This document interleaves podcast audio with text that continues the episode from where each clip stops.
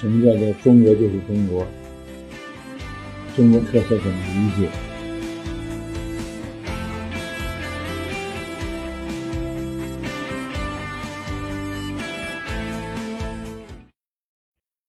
这个大帝国也很有意思，它是一个一定要有足够的战略纵深的帝国。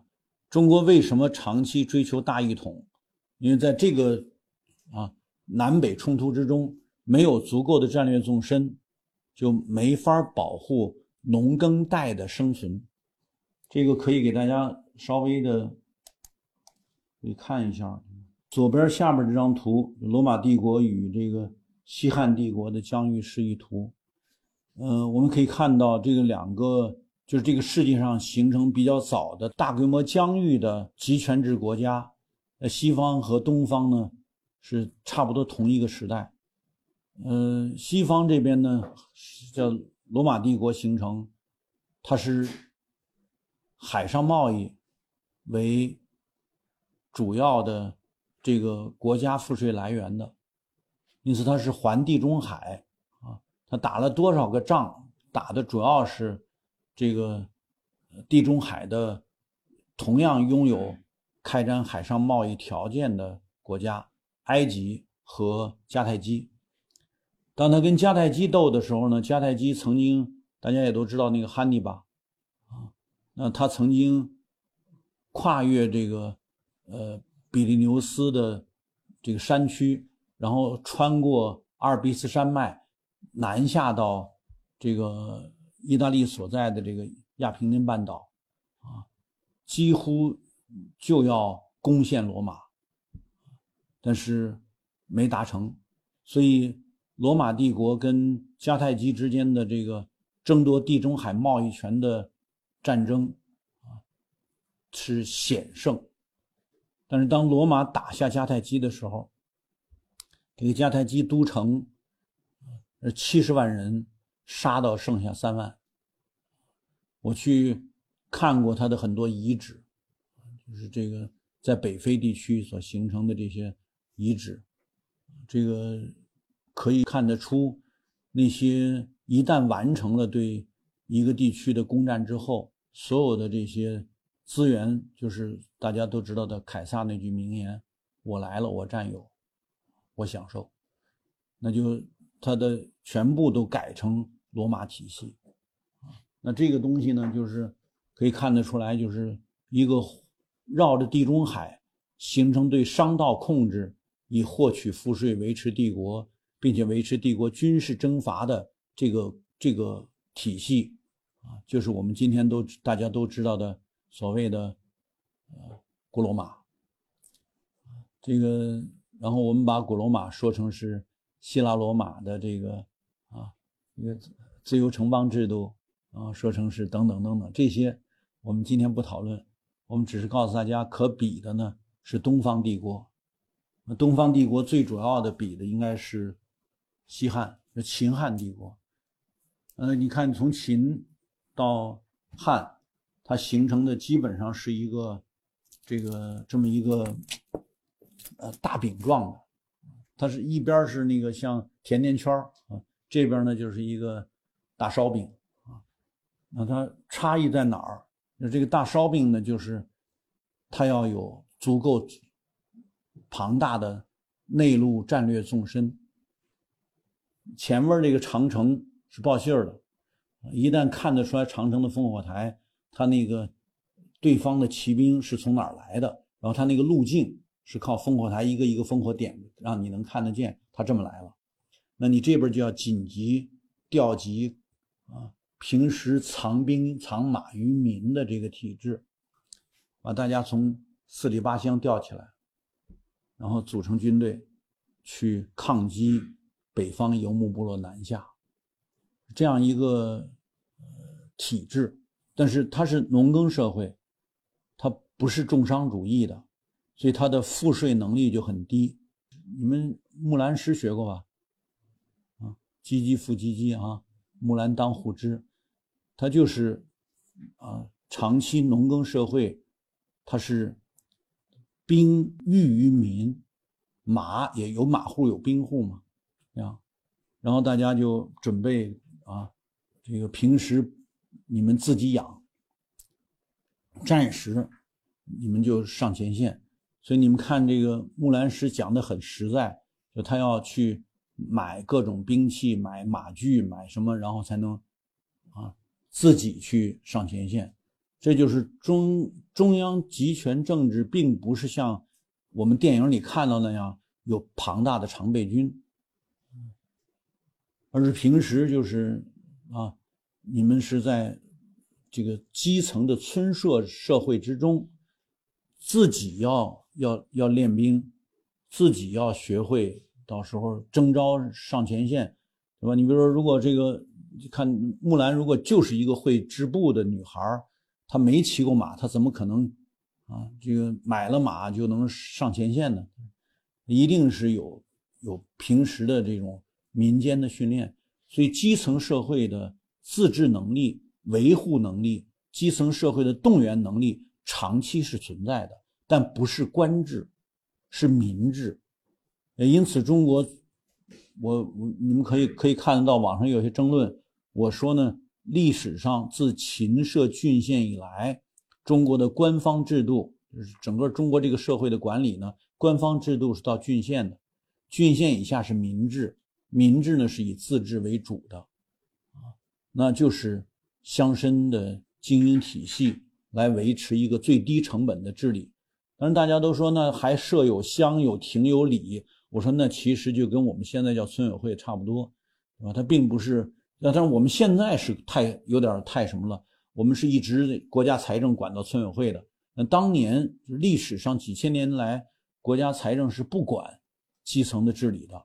那国家往往用什么呢？用教化啊，比如立个牌坊啊啊，谁哪个村考上状元，给你下一个榜啊等等这些。所以那就有状元牌坊啊，有贞节牌坊啊，有什么孝廉牌坊啊等等这些。那就是国家的上层文化，用一定的呃形式来建立国家文化对基层治理的权威。我们当然今天已经有很多啊，就比如我们今天完全强调市场了，所以弄得就这个啊没有这种教化了啊，这个弄得就现在基层就不得不去扫黄打黑，然后一定要去呃这个小官清理那些小官巨贪，然后把各种各样的这种。在基层已经形成的黑社会治理，想办法把它再用正规的警力去打掉，这个成本极高，啊，弄得现在基本上我们管不了基层，啊，那些制毒的、贩毒的、这个走私的啊、造假的各种各样的黑窝点，基本上都在村里，就是经营体系的根儿坏了，自治呢就变成了一种非常呃高成本的体系了。啊，你要再去管它，你就很难。所以现在正在就是你看整个官方的这个努力呢，确实是让你看着很很累啊。不懂历史、没有文化的结果呢，就是这样容易造成极高的成本，就是治理成本太高啊。而历朝历代的这个到官这官到县这一级，甚至最为呃极端的案例是那个呃要饭的。农民出身的朱元璋当了皇帝，他的敕令就是严禁官吏下乡。他认为只要你们下乡，就一定扰民，乡土社会应该是自治。啊，他就是说，谁要是违反禁令敢下乡的，就村民呢，你们有权利把他扭送京城，我肯定杀了。果然砍了几个敢下乡的官儿，这才稳住。就是皇权下线还是不下线，就是官权力是否啊超越县这级，直接去侵害地方自治，这是个大问题。直到这个大家都知道，这个张謇是是吧？中国最后一个状元嘛。那张謇治南通，也仍然是强调啊，他是以村落主义为他的抱负，他要发展的是地方自治。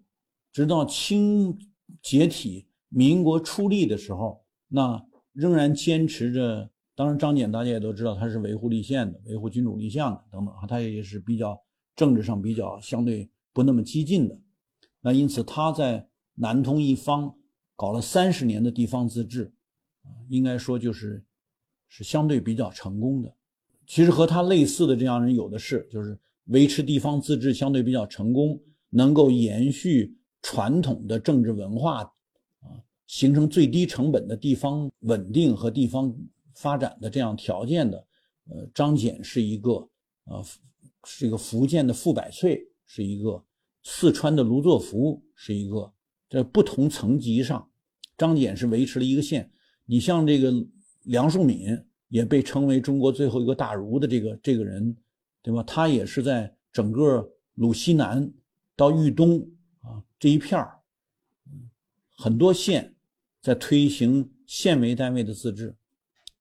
那县以下乡村更是自治，他甚至推行的是以村学代村治，就是你们官方这套全都靠边儿，我建立村学校，村学校集中一批好学之青年，他们就足以完成对村的治理，不要建立你们那套所谓现代政治。那乡学代乡治，乡也不要建立政府，我就是建一个乡学校，乡学校是把各村村学的优秀分子。就提拔到乡校，在乡校就足以完成乡一级的政治治理，嗯，然后县级搞小政府，就今天大家都知道的合署办公，在梁漱溟时代就已经实现了，一个大屋子，各个撤局建科，别给我搞那么多的垂直部门，我就是一个县政府设几个科，然后集中在一个大屋子里边办公，小政府，自治社会这套。即使在民国时期，也是啊，有过很多经验的。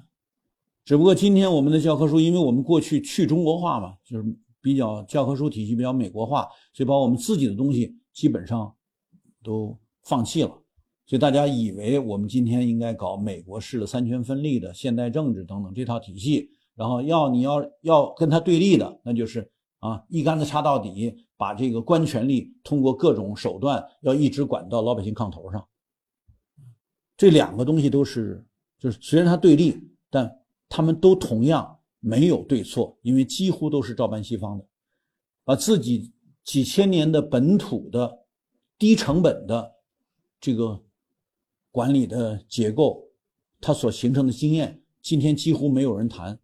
那我们提出之后呢，还有很多人说你说错了，这个不对，那个不对。然后我说是是，你们说的都有道理。然后从古书上找到几句话，说你看这个啊，有建立乡的啊，也有建立里的啊，有里政啊，有什么乡政、亭长。我说对不起，那都是不拿公帑的。比如刘邦起事的时候是什么？亭长啊。厅长相当于什么？相当于通风报信儿的吗？那个谁，那个陈平，原来是叫李什么呢？反正也是李的干部。那今天就都拿财政的工资了。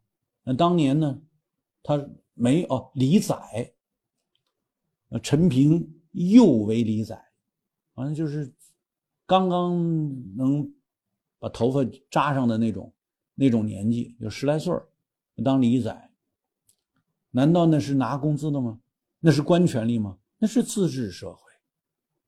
你不能看古书上写了，他这个皇权下边还有乡、有里、有亭，你就认为这都是官制的体系，等等切切。其实直到这个很晚晚近，这个大家知道，到清代的时候，我们给一个县的县令的官俸只是四十两银子。因为你这个没有足够的开支，国家维持县这一级，基层就是自治。自治靠什么呢？靠的是乡规民约。你说你这个杀了人该怎么着呢？就送官，送官到官府门前去敲鼓，敲鼓他在升堂，但不敲鼓的时候他在后院该种菜、该抱孩子、该干嘛干嘛。他不是不是每天都上班的。不像我们想象的那种，好像有一个官就要每天都得去啊下乡去体察民情、访贫问苦，没有那些事儿。乡土社会自有它的生存方式，自有它的治理方式。所以中国这个农业社会，它不是商业社会，它没有那么那么那么严苛的赋税，它就是轻徭薄赋。每到一个新的朝代要均田免赋，这套体系的运作长期以来是相对有效的，所以我们才说呢，不要把这个啊，这个我们这个就是啊第三级形成的东亚的这个社会的历史经验，完全用西方去那些那些所谓学科化的那些理论体系来来来归纳来解读。我们还是回过头来看看它的真实的演化过程，这样可能有利于大家了解。